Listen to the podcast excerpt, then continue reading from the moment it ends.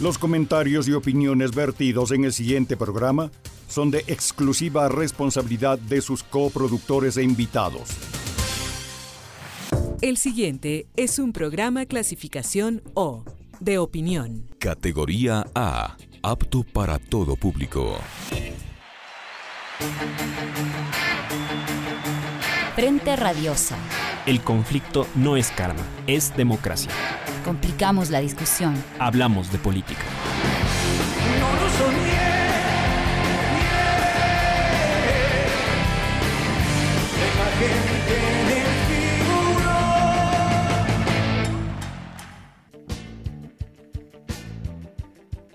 Bienvenidos todos y todas a su programa Frente Radiosa, un espacio donde complicamos la política porque de eso se trata. Mi nombre es Jairén Noriega y me acompaña en la conducción Emilio Uzcategui. ¿Qué tal, Emilio? Hola, Jairén. Buenas tardes a toda la audiencia de Pichincha Universal 95.3. Es viernes, 5 de junio de 2020 y siendo las 18 horas, iniciamos Frente Radiosa, porque la política no es karma, sino democracia. Hablamos de frente. Les recordamos que esta es una coproducción de Ecuador para Largo, el Foro de los Comunes. Aquí sí hay texto y registro Aurora. Pueden encontrarnos también en nuestras redes sociales, Facebook, Twitter, Instagram, Spotify e iBox como Frente Radioso. Agradecemos también a Línea Dura, medio de comunicación digital ubicado en New Jersey, quienes retransmitirán Frente Radiosa para la comunidad migrante en los Estados Unidos. Jorge Yunda, el falso enemigo de las élites. El COE metropolitano habilitó el semáforo amarillo en Quito. Con más presión que convicción, el alcalde Yunda dio paso a esta medida entre allanamientos de fiscalía a sus funcionarios, insistentes llamados de las cámaras de comercio y una estructura institucional aún limitada para la nueva normalidad.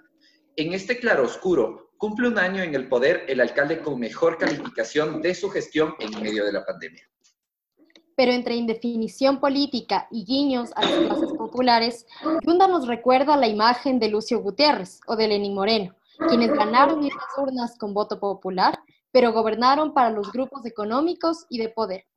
Con incentivos a grandes constructoras, desplazamientos a comerciantes autónomos y un constante coqueteo al gobierno nacional, Yunda ha preferido gobernar con quienes no lo votaron y aún con su predisposición no lo admiten en su jet set. Por más gestos que ha intentado enarbolar, lo descalifican de correísta cuando no le resulta funcional o amenazan con su destitución cuando se corre más hacia la izquierda. ¿Por qué entonces no decide gobernar con un nuevo bloque popular apoyado en la ciudadanía? Este falso enemigo de las élites resulta un personaje complejo que prefiere no tomar postura, pero esta estrategia le dará vida cuatro años más en un ejercicio postpolítico igual que su predecesor. ¿Con quién y para quién gobierna? ¿Qué tipo de ciudad está pensando el alcalde? De esto y más conversaremos con nuestros panelistas el día de hoy en Frente Radioso. Iniciamos Política de Frente. Política de Frente, porque la política es cambio y conflicto. Damos la bienvenida a nuestros invitados e invitada. Leonardo Arias, economista y máster en estudios urbanos, investigador en temas urbanos y sociales. Ana Rodríguez, miembro de Urban Front, consultora internacional en asuntos urbanos. Y Luis Reina, concejal por las parroquias rurales de Quito. Bienvenidos a todos nuestros invitados. La pregunta con la que queremos iniciar el debate de hoy, si quieren comencemos eh, por Ana, es ¿cuál sería su evaluación general del primer año de gestión del alcalde Jorge Yu? Hola, qué gusto. Yo me atrevería a hablar sobre todo de los asuntos de los que he estado más cerca, que es eh, los temas de cultura, de políticas de cultura, de interculturalidad y de espacio público. En ese tema, eh, yo diría que el ANDA ha marcado desde el inicio una diferencia importante con la alcaldía de Rodas.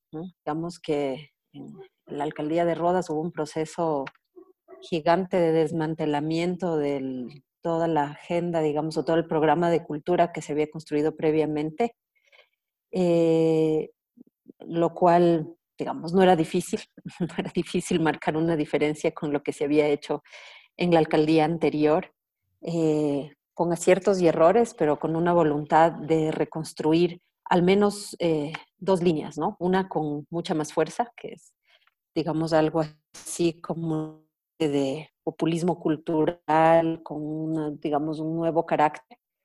Em, también generalmente me interesa menos parte de las premisas que comparto y que no necesariamente son parte de los derechos culturales inscritos en la constitución de nuestro país y en lo que muchos de los que hemos hecho institucionalidad cultural y trabajado en eso hemos visto como importantes o los derechos al espacio público, digamos una apertura para el trabajo con el territorio. Eh, y ahí creo que hay quizás una segunda dimensión que me parece mucho más interesante y que es precisamente la de escuchar eh, muchas de las agendas de los barrios que durante muchos años habían estado en silencio. Y ahí yo puedo hablar desde el punto de vista de lo que sucedió en las fiestas de Quito o en ciertos procesos territoriales que de cara a la cultura buscaron tener un, eh, establecer un diálogo territorial mucho más importante y más profundo. Yo misma trabajé en una consultoría desde Flaxo que permitió dar insumos a ese diálogo. Eh, tanto desde la institución municipal como desde esa agenda territorial. Sin embargo, creo que es insuficiente, o sea, creo que hay señales interesantes, eh, pero creo que es insuficiente. Uno de los temas que a mí más me interesa es el de los sistemas alimentarios en la ciudad, los temas de espacio público, los temas de inmigración, los temas del territorio urbano y creo que ahí tenemos un trabajo gigantesco por hacer, ¿no? La misma situación de los mercados en este momento eh, digamos, ni previamente durante el año, aunque ha habido una voluntad grande y una esperanza muy importante por parte de esos mercados, todavía no acabamos de tener, eh, digamos, un proceso suficiente. En cultura nos falta sacar la ordenanza. Eh, Luis Reina seguramente nos podrá contar en qué estado está eso. Digamos, hay una serie de señales interesantes, pero creo que al cabo de un año, ¿no? Y con ciertas cosas que han pasado en los últimos dos meses con el manejo de la crisis del COVID, deberíamos empezar a tener señales mucho más concretas de esos avances, tanto desde el punto de vista de la participación como del punto de vista de la concreción ya de los intereses ciudadanos. Luis, dentro de lo que tú has podido ver en el Consejo, ¿cuál es la dinámica política, cuál es la dinámica de gestión que maneja Jorge Yunda y cuál sería tu evaluación general de su primer año de gestión? Un gusto déjenme coincidir, déjenme resaltar una feliz coincidencia, 5 de junio, día de la Revolución Liberal, 1895, me parece súper importante resaltar aquella verdadera revolución que ha habido en, el Ecuador. Segundo, el, alcalde Yunda juega, hace política, pero desde la aparente no política. Entonces él no se compromete con nada, no se confronta con nadie y dice, yo tomo las decisiones por, por la ciudad y, comienza a hacer y, empecemos, o sea, coronavirus, comienza, dice, aislémonos, esto no es político. Y después sí, la cultura, a ver, la cultura dice, no, no, esto es, se hace cultura y hace un quitunes, pero permite el quitunes solo para el centro histórico. Y entonces él tiene unos lugares y unas predicciones. Y él como gran empresario de, del espectáculo y de la radiodifusión y de la comunicación, hace grandes eventos y entonces eh, encanta e ilusiona, ilusiona a ciertos sectores. Y para decir, porque justo esta semana y la semana pasada aparecen una serie de, denuncias, de denuncias y de...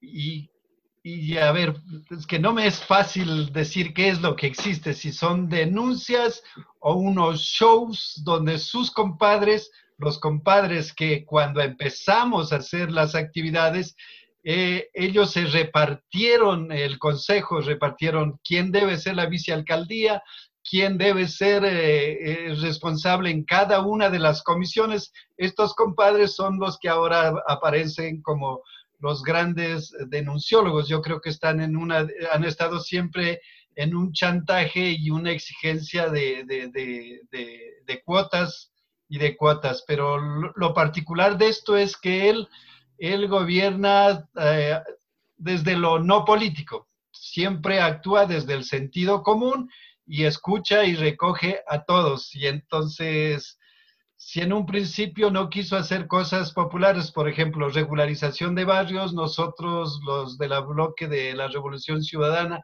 le, le, le, hicimos y después lo pusimos con la gente y pasó a dar paso. Pero él, pero él también, por ejemplo, ha hecho unos consejos eh, saliendo de la plaza de la Plaza Grande y ha hecho consejos en los diversos barrios, pero nunca trata temas fundamentales del territorio que se visita, ni siquiera, ni siquiera algo relacionado. Fuimos nosotros donde le dijimos, porque nos sentíamos tan incómodos y le dijimos, alcalde, si nos lleva a una parroquia, si nos lleva a otro territorio, por favor, enfoque algo, si no, él tampoco ni siquiera eso, pero tenía esa interpretación de estar junto a la gente.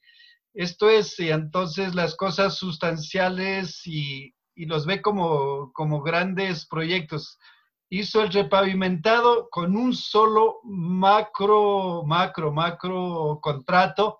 Eh, y entonces seguro que allí muchos constructores pequeños, contratistas pequeños no pudieron participar y hizo, y, pero aparece ¿Cuál es la lectura de la gente? Que aparece como un contrato de eficiencia que va a repavimentar y ha, bajado los costos. Un poco así le miraría. Parece que parece ser que Jorge Yunda es la fantasía política de los que no creen en la política. Entonces, es una cuestión bastante compleja. Leo, desde la visión de los estudios urbanos y de tu bagaje en esta área, ¿cómo podrías evaluar en general el primer año de gestión del alcalde Jorge Yunda? Eh, buenas tardes con todas y todos. Eh, un gusto estar en el espacio. A ver, me parece que hay algunas cuestiones claves eh, que hay que entender y poner sobre, sobre la discusión. A ver, yo separaría básicamente en dos espacios un poco la gestión del alcalde y además en dos espacios que al mismo tiempo han sido interrumpidos, ¿no? Por dos episodios bastante importantes dentro de la, de la ciudad como es octubre y como es la pandemia.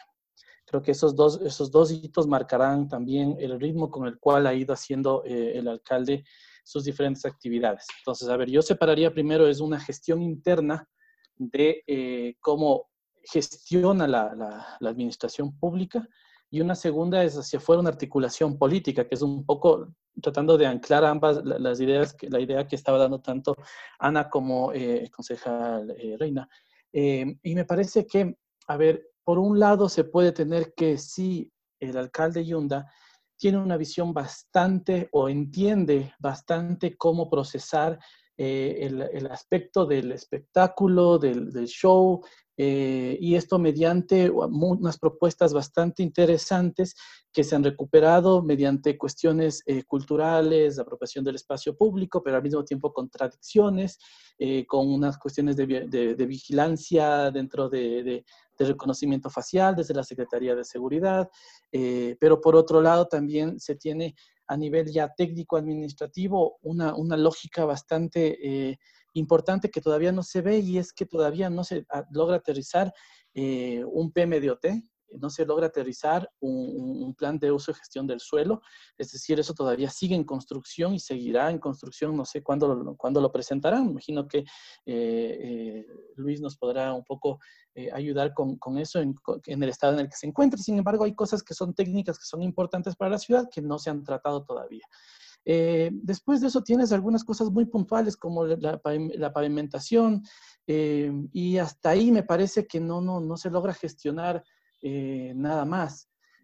sin embargo, cuando eso le cruzamos ciertos criterios eh, un poco ya políticos, hacia afuera podemos entender y ver que eh, el alcalde ha gestionado la ciudad también en función de ciertas relaciones de poder y en función de con quién articula políticamente. Es decir, y me refiero políticamente tanto a la interna del Consejo como hacia afuera con otros actores políticos eh, un poco hegemónicos dentro de la ciudad, como los constructores, como los transportistas, un poco con, con, otros tipos de de alas del, del, empresariado y eso se ha visto reflejado en, en, ambos episodios eh, del, de, en octubre y ahora en el, en, el COVID. Eh, y eso marca cierto ritmo también que, por un lado, no permite aterrizar una agenda, es decir, yo hasta ahora no puedo identificar una idea de ciudad, yo hasta ahora no puedo identificar una idea de qué ciudad se está construyendo, se quiere construir, hacia dónde se va. Lo que sí puedo identificar es una reapropiación de un poco lo que decía eh, eh, Ana, que es una cuestión de populismo cultural. pero hasta ahí, y está bien, está, está, está chévere que, que, se realice eso, pero la ciudad necesita más. La ciudad tiene, tiene, tiene es, es, es, una cuestión bastante compleja eh, y desde múltiples aristas que se deben estar gestionando al mismo tiempo y que se deben ir construyendo. Eso es lo que yo no termino de, entender ni ver.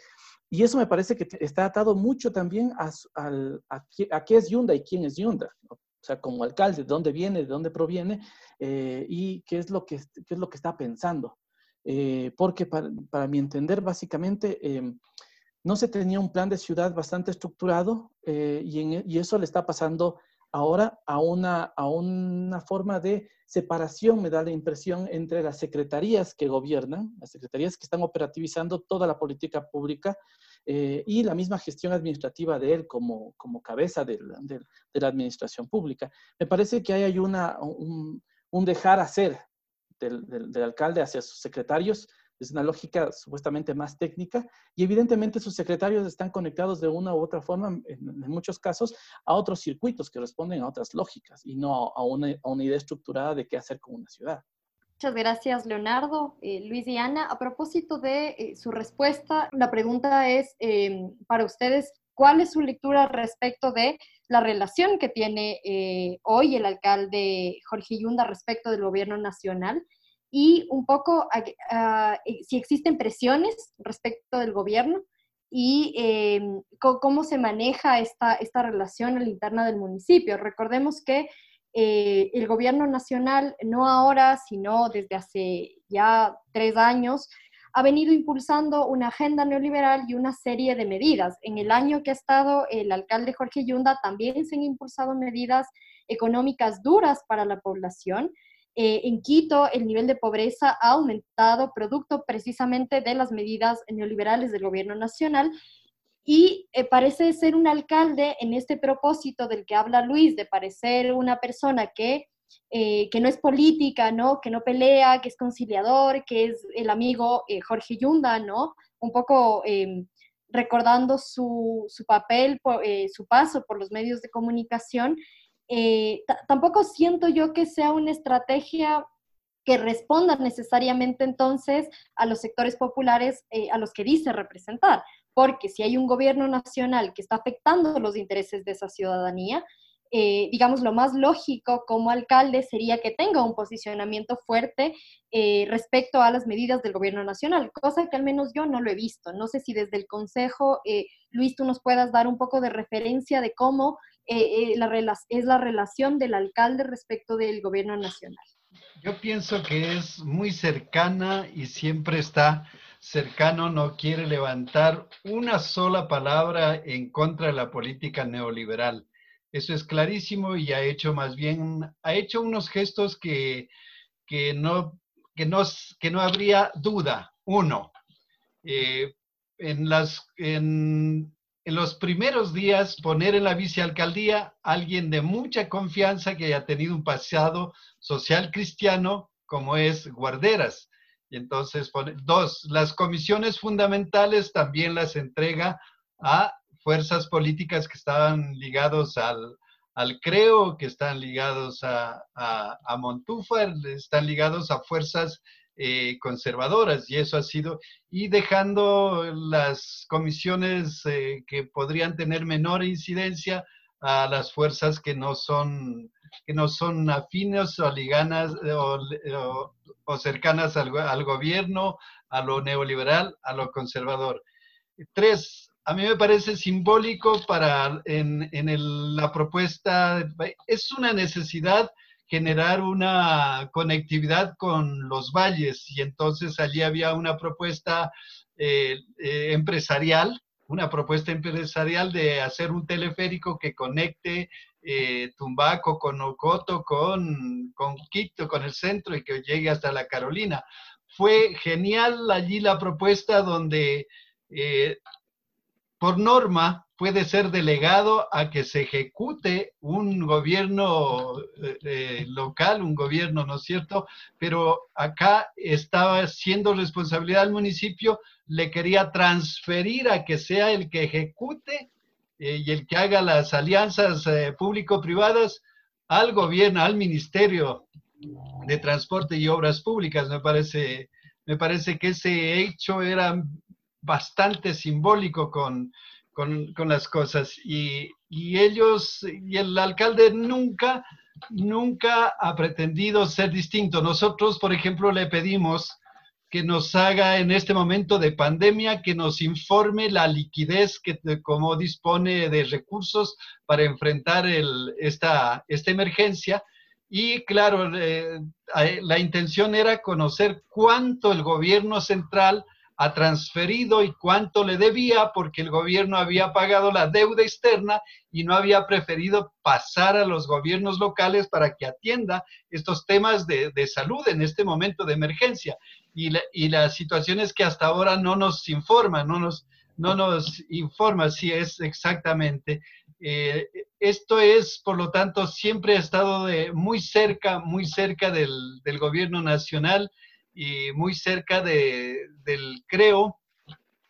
Eh, y creo que ahí, eh, y con los concejales que son, que son los que ahora supuestamente pretenden generar una situación de inestabilidad, pero él siempre ha estado muy cerca a las fuerzas más conservadoras y ha dado muestras en los momentos más complejos.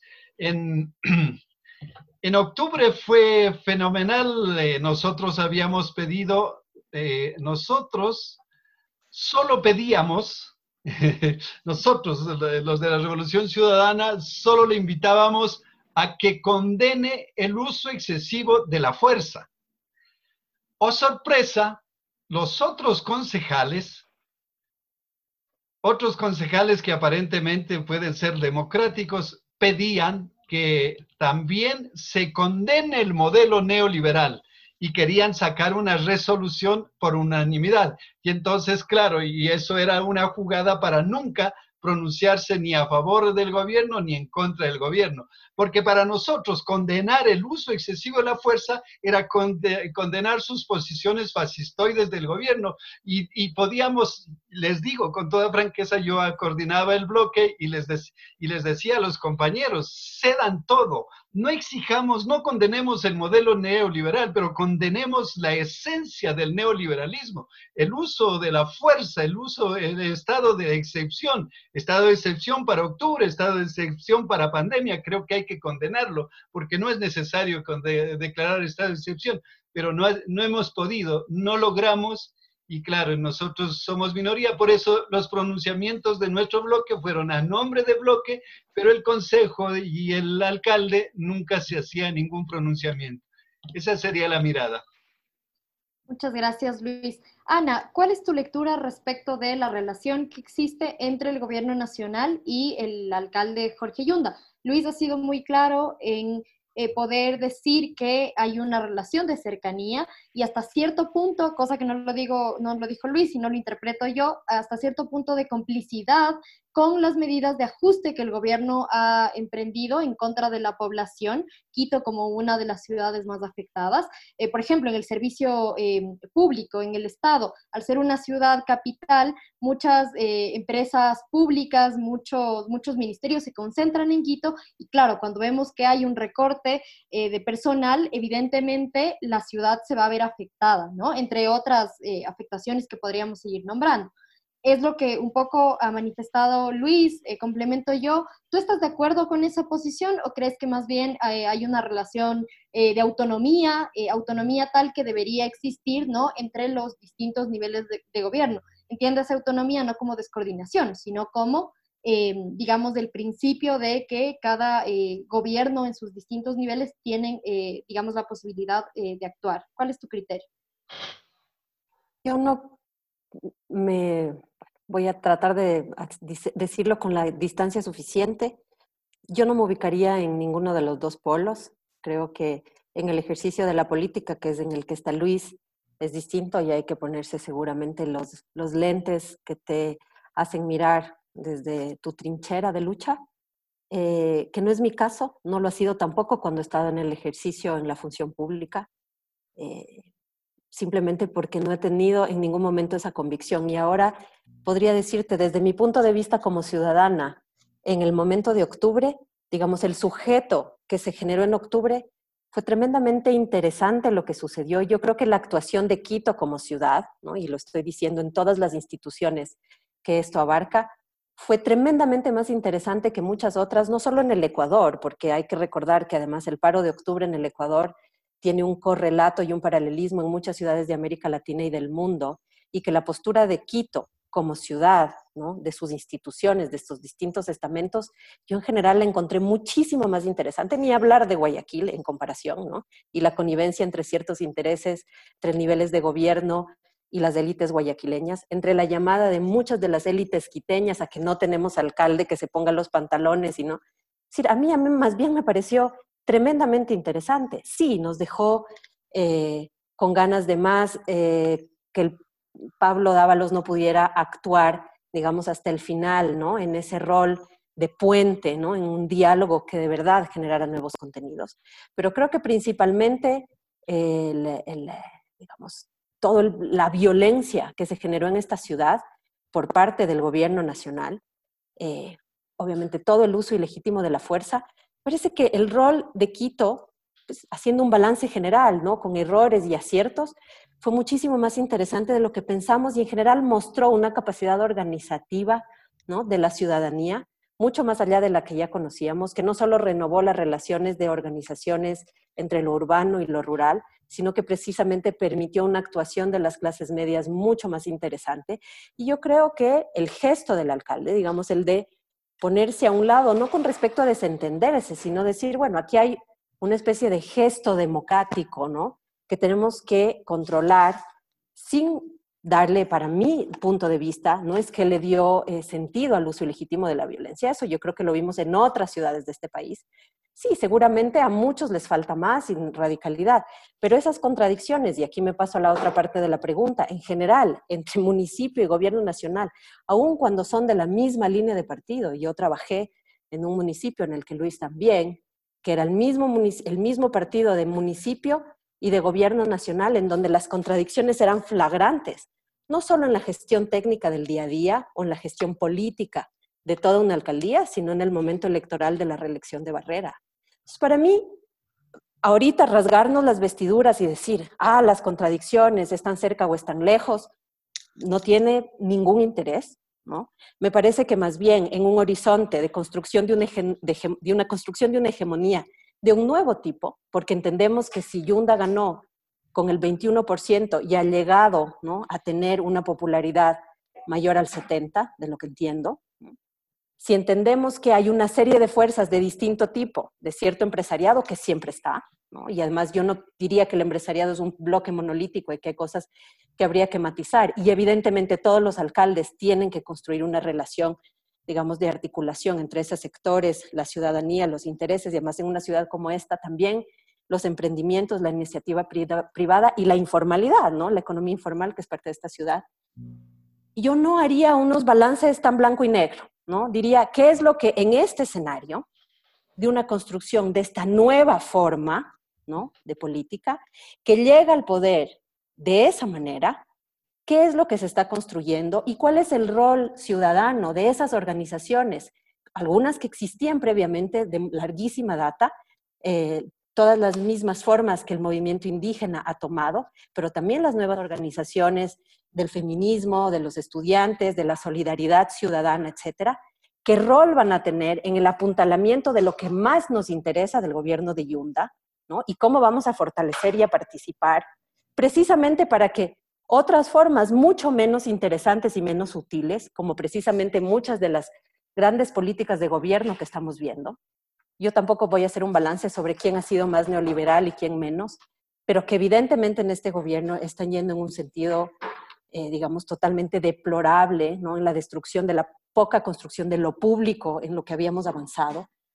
Yo sí diría, pues, ¿cómo vamos a articular eso en lugar de volver a ubicarnos en unas posiciones de blanco y negro y de decir, sí, es neoliberal, no, no lo es, porque esas cuentas nunca las acabamos de saldar, ni por un lado con los sectores empresariales más poderosos, ni por otro lado con las posturas de la izquierda más radical, ¿no? ¿No es cierto?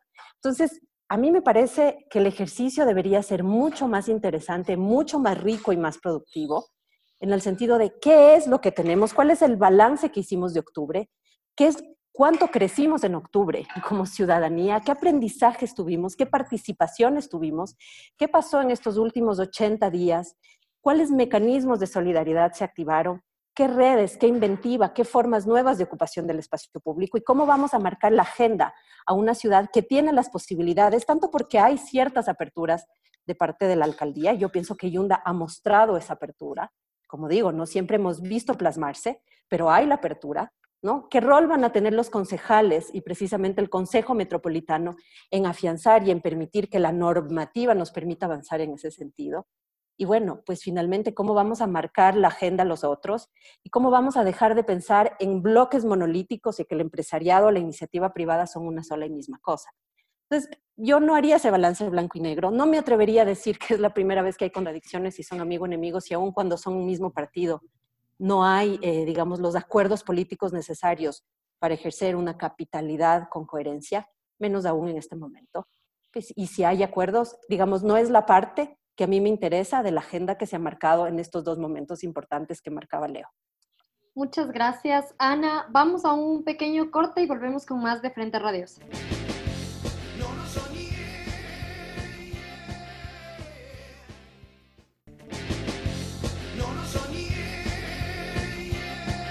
Seguimos con nuestro programa Frente Radioso.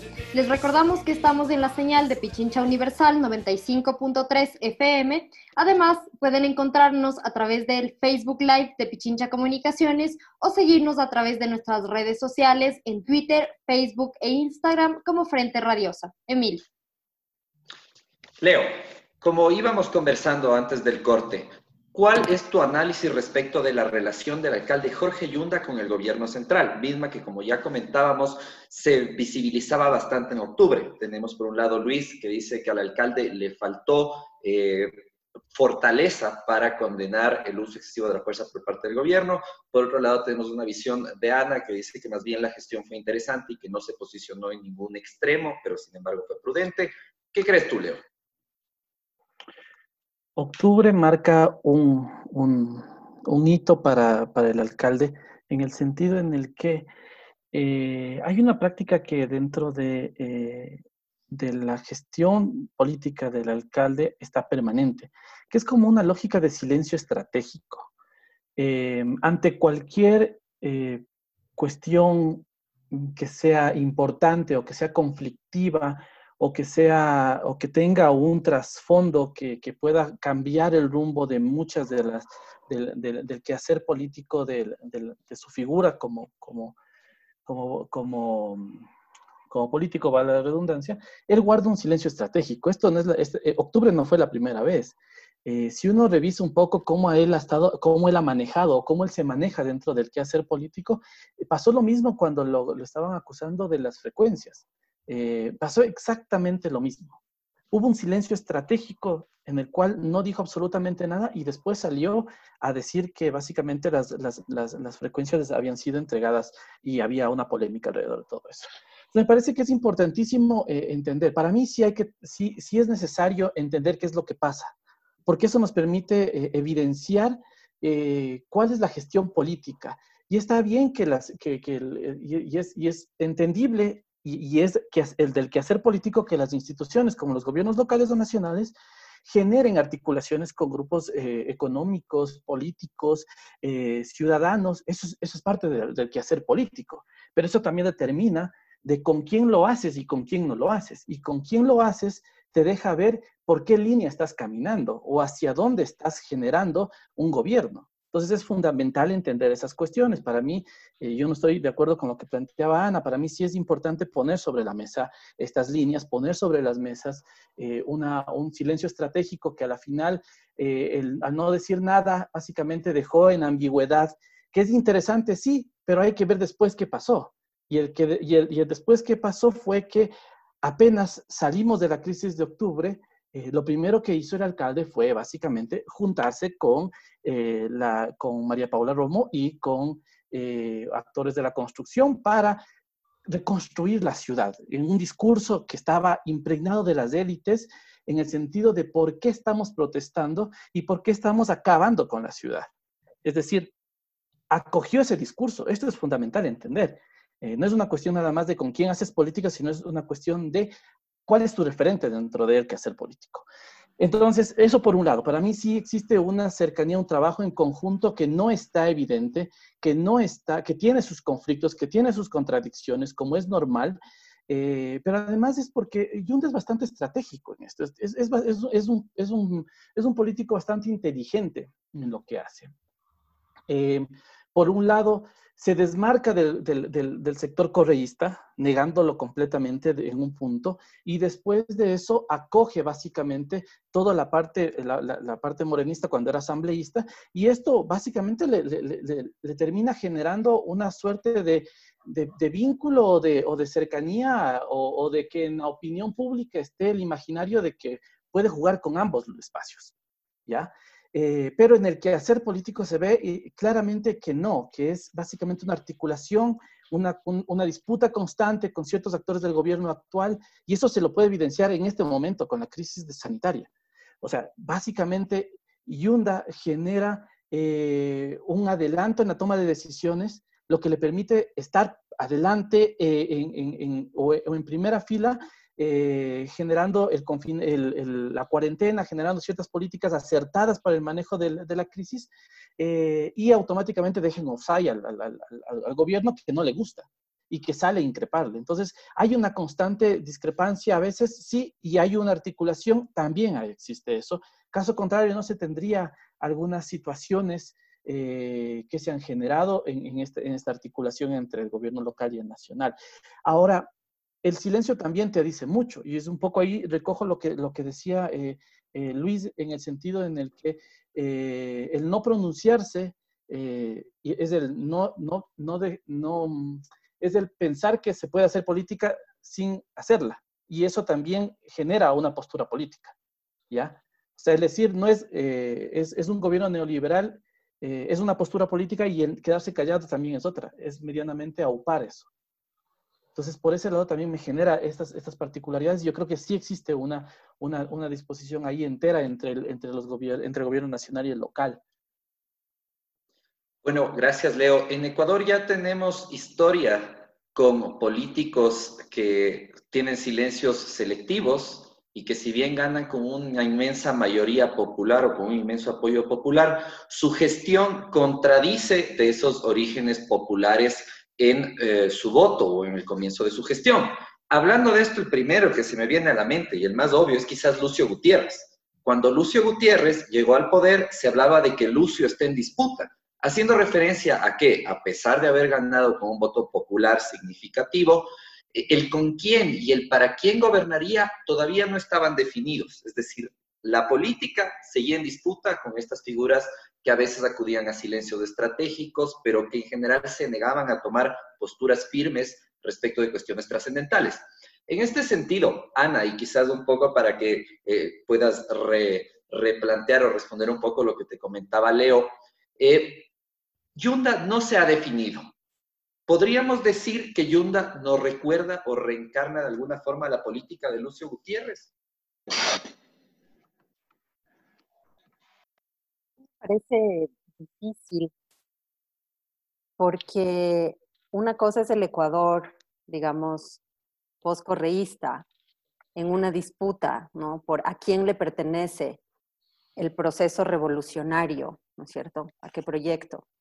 Que para mí hay que matizar en, en algunos periodos, ¿no? Un primer periodo muy interesante de Montecristi que muchos rescatamos como, como un proceso muy amplio, un segundo momento mucho más complejo del correísmo, bueno, y este tercer momento, que es el morenismo, que es tremendamente complicado y que está, digamos, ya sumido eh, probablemente en, sus peores contradicciones, ¿no? La, la, fase termidor de la revolución sería poco decir.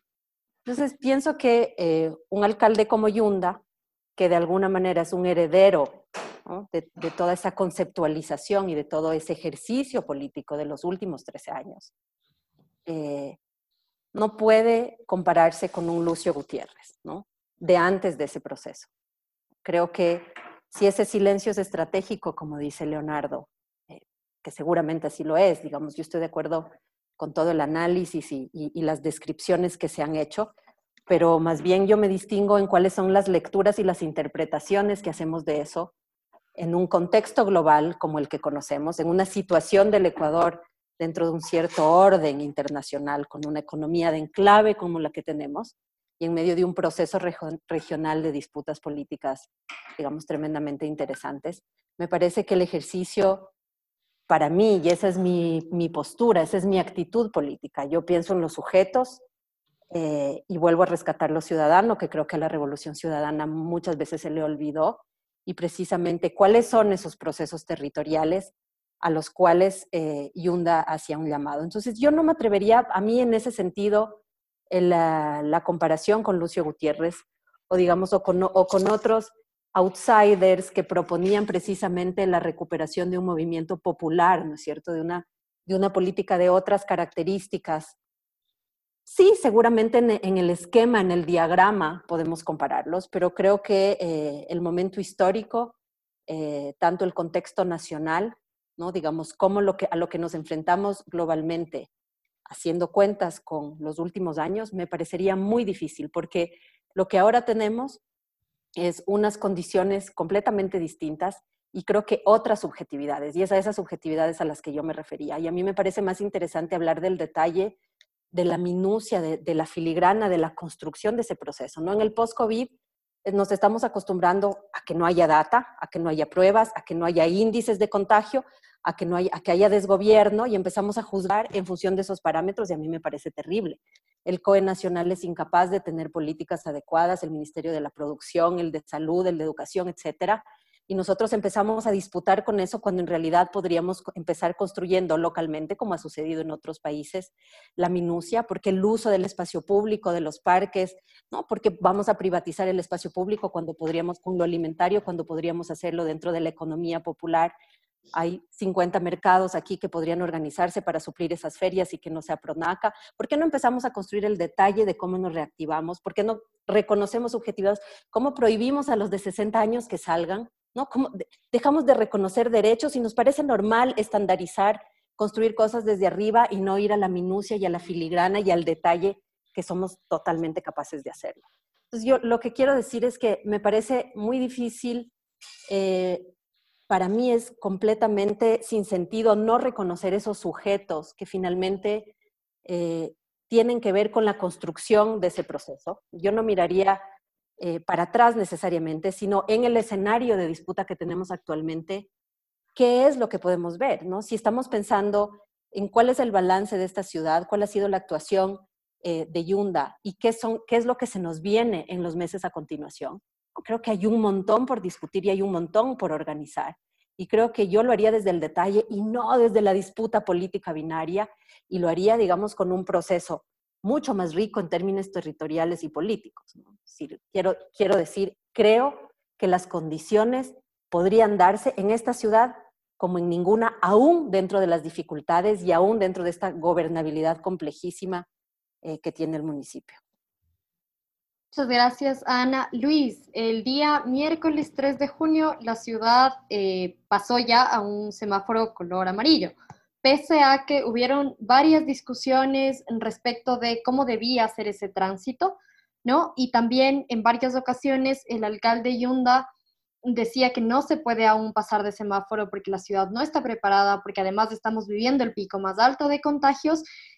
Sin embargo, en los medios de comunicación, se generó todo un panorama de, eh, sobre todo impulsado por las cámaras y por ciertos eh, concejales y concejalas de Quito, que decían que el empleo se está cayendo, que la ciudad pierde ni sé cuántos millones de dólares a diario y entonces generaban cierto tipo de presión que yo estoy segura que no solamente era de tipo comunicacional, sino que también habían otros, otro tipo de presiones. Quizá tú que estás dentro del consejo puedes eh, hablarnos un poco más de eso. Y claro, respecto a lo que decía Ana, la, pregunta que yo quisiera plantearles a ustedes es si el paso eh, al semáforo color amarillo, más que una decisión técnica, eh, parece ser, eh, digamos, una, una, decisión más de tipo política, ¿no? La pregunta es, ¿qué motivó esta decisión para que el alcalde diga, pasamos a semáforo amarillo, a pesar de que en declaraciones pasadas él sostenía que era una irresponsabilidad pasar a semáforo amarillo? Vamos contigo, Luis.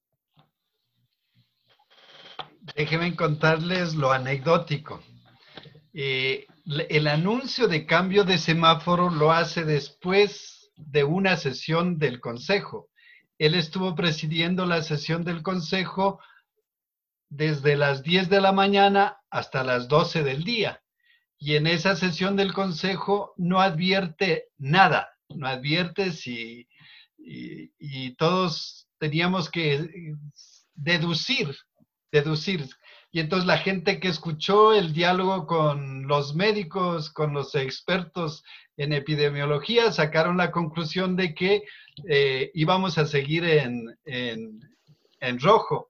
Y las cámaras que seguían y seguían también, ojo, antes, ocho días antes, el martes anterior, le invita al presidente de la Cámara de Comercio y en esa presidenta, en ese, en ese, en esa exposición Alarcón, que es el presidente de las cámaras de la producción, baja el discurso, sin embargo, de exigir, de exigir que se cambie de semáforo, pero yo diría que bajó el discurso porque se, se puso a hablar de, de los proyectos pilotos y decir, cada sector que elabora su, su plan de, de su plan para desarrollar las actividades puede abrir y los que no presentan ningún plan no pueden, no pueden abrir. Pero yo digo que le, la fuerza del alcalde le obligó a bajar un poco los planteamientos y dejó haciendo ahí que, que se abra el, sector de la construcción inmediatamente y que va a negociar con el COE nacional. Pero va y resuelve él, él solo. O sea, claro, el gobierno nacional encomienda a los alcaldes no se hace acompañar para nada, para que nadie le haga sombra. Eh, esto de que nadie le haga sombra es no consultar a la institucionalidad como consejo, no, no consulta a nadie. Pero claro, eh, los medios de comunicación y el propio alcalde hasta le deja el helicóptero a dos concejales que son los que, que estaban del lado de, la, de, de, las cámaras de la producción. Pero eso fue, creo que sí, hubo una presión real y allí hubo un discurso y en los medios, en los medios de difusión, como digo yo, había todo, una, todo un cuestionamiento y que decía se deja presionar de el correísmo. Vamos a ver qué, qué, qué logran dominar. Si, es, si, si logra dominar el continuar en el semáforo rojo, que es una exigencia correísta, así le miraban ellos.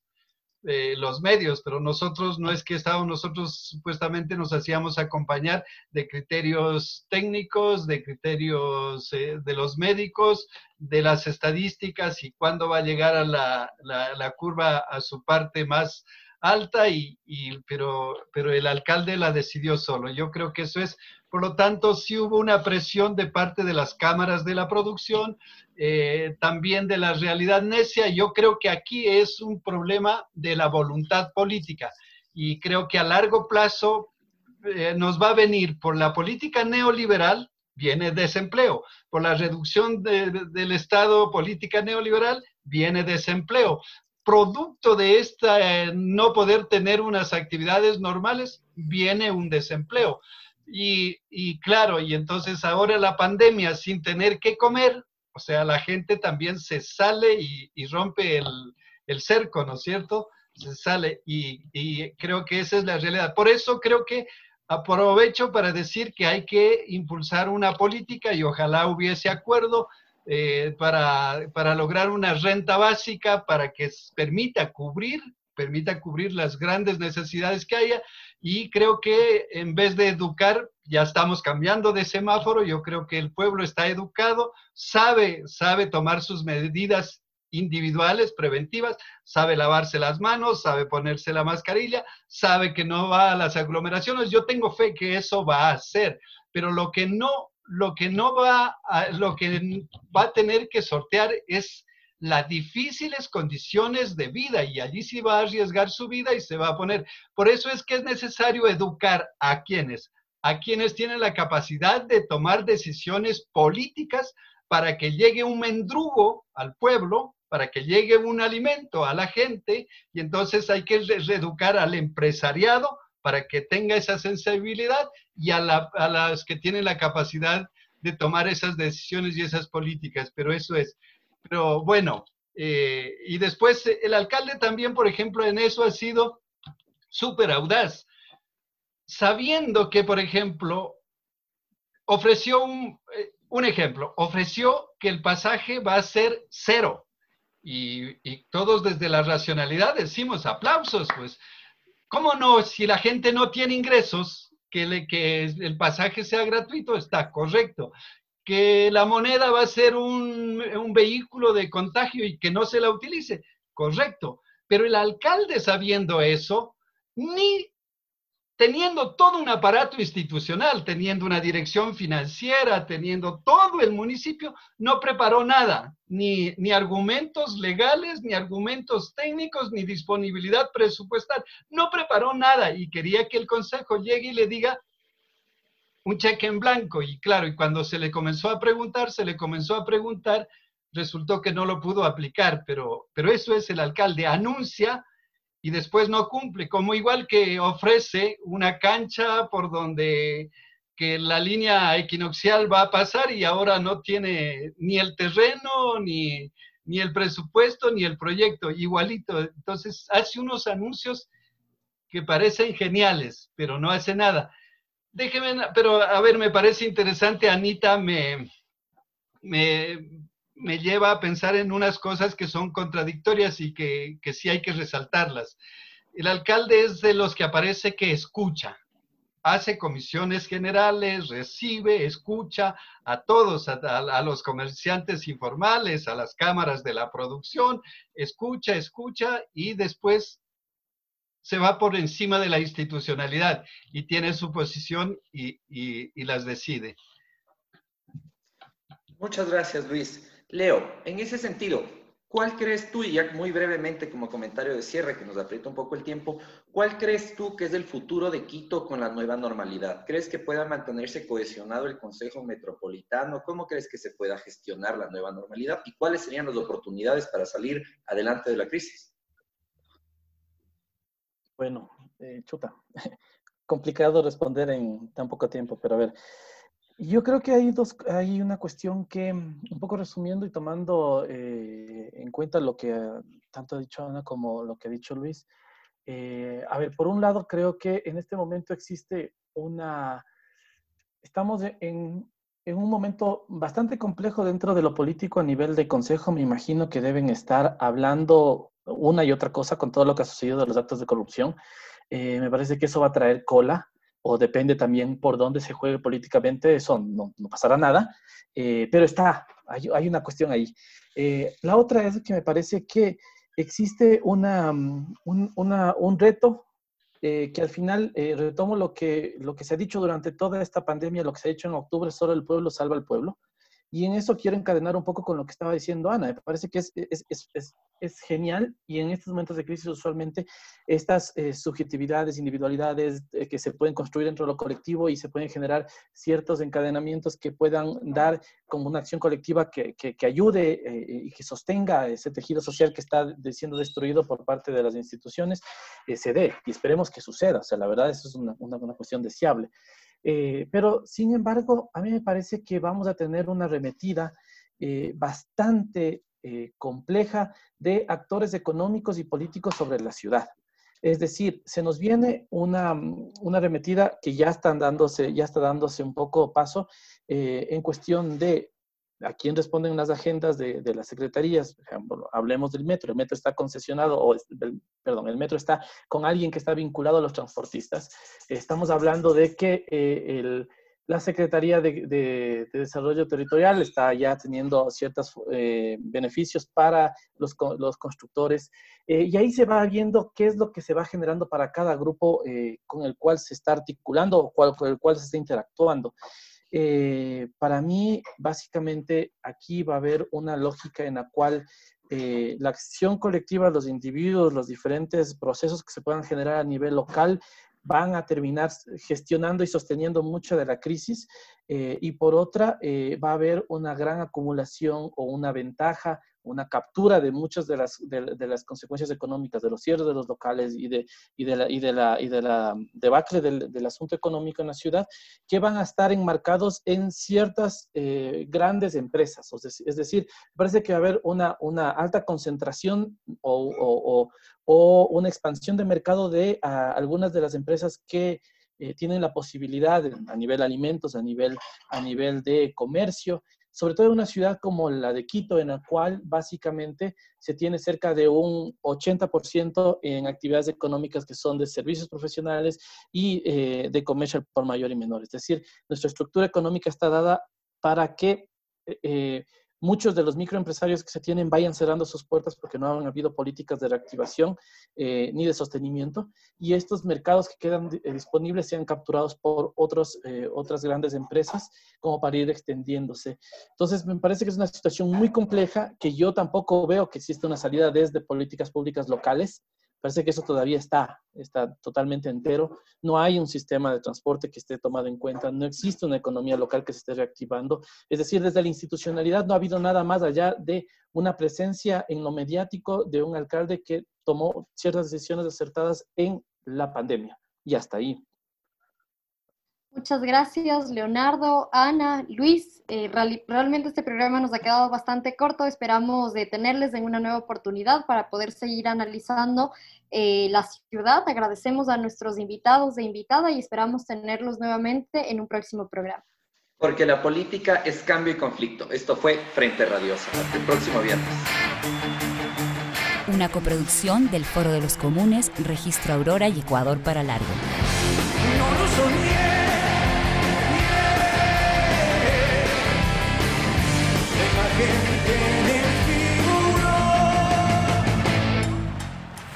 Programa clasificación O, de opinión. Categoría A, apto para todo público.